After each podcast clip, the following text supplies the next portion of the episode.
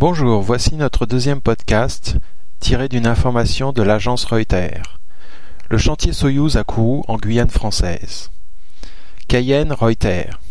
Les travaux avancent sur le chantier de Soyouz à Kourou en Guyane française, qui doit être terminé pour le premier semestre 2009. Terre et gravat.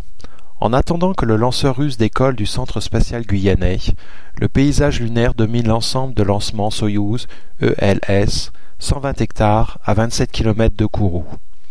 Les travaux ont commencé en 2005. Les travaux sont aujourd'hui achevés. C'est à présent le tour des infrastructures, explique Frédéric Munoz, chef de service sauvegarde au sol au Centre national d'études spatiales, le CNES. Le MIC, Zone de préparation du lanceur est en construction. La zone de lancement est bien avancée. Une superstructure de béton, gigantesque table, se prépare à accueillir le lanceur. MIC, ce sont les initiales données à Baïkonour, pour l'équivalent de ce qu'on appelle le bâtiment d'intégration lanceur d'Ariane 5. Les dénominations russes ont été conservées. C'est là que seront intégrés les étages au lanceur jusqu'à l'étage final, frégate qui accueille la charge utile, le satellite à lancer. L'opération s'effectuera à l'horizontale, à la différence de l'usage pour Ariane, intégré en position verticale. Apprendre à travailler ensemble. À l'origine, les Russes étaient attendus sur la base cette année. Ce sera pour mars 2008, un retard de travaux. Non, quelques semaines tout au plus, rien de notable pour un plan qui porte sur cinq ans. Mais les Russes achèvent quelques essais avant le grand déménagement précise Frédéric Munoz. À leur arrivée, les bâtiments doivent être prêts à accueillir les équipements qu'ils amèneront. D'ici là, plus de 400 employés, pour la majorité guyanais, préparent le terrain. Fin 2008, le bâtiment doit être occupé. Les travaux doivent être achevés pour le premier semestre 2009. Le premier lancement de Soyouz en Guyane étant prévu à cette date.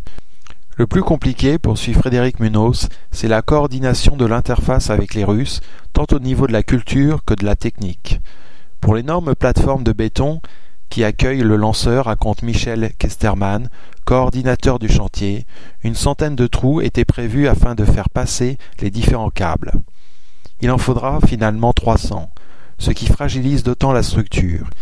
Il a fallu nous réunir pour voir comment cela pouvait être mis en place, précise-t-il.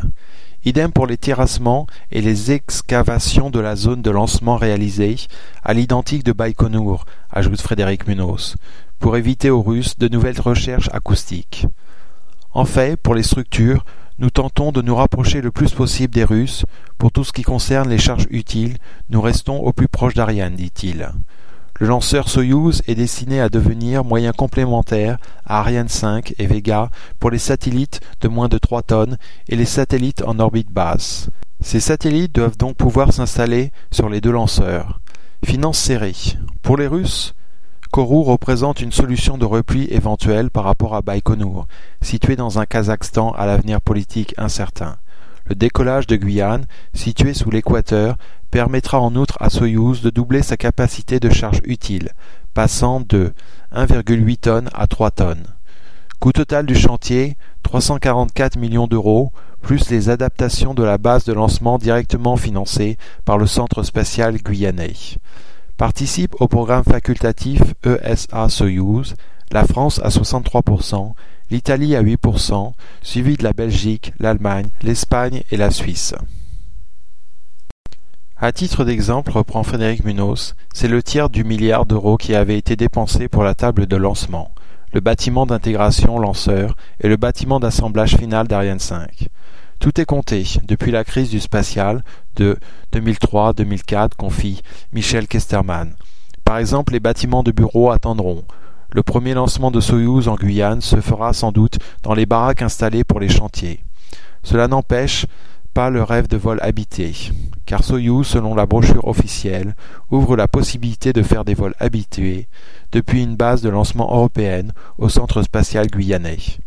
Ariane, conclut Michel Barthélémy, directeur d'établissement d'Ariane Espace en Guyane, a certes été pensé dans l'optique d'une possibilité de vol habité, mais dans la pratique, il faudra détruire des équipements pour reconstruire.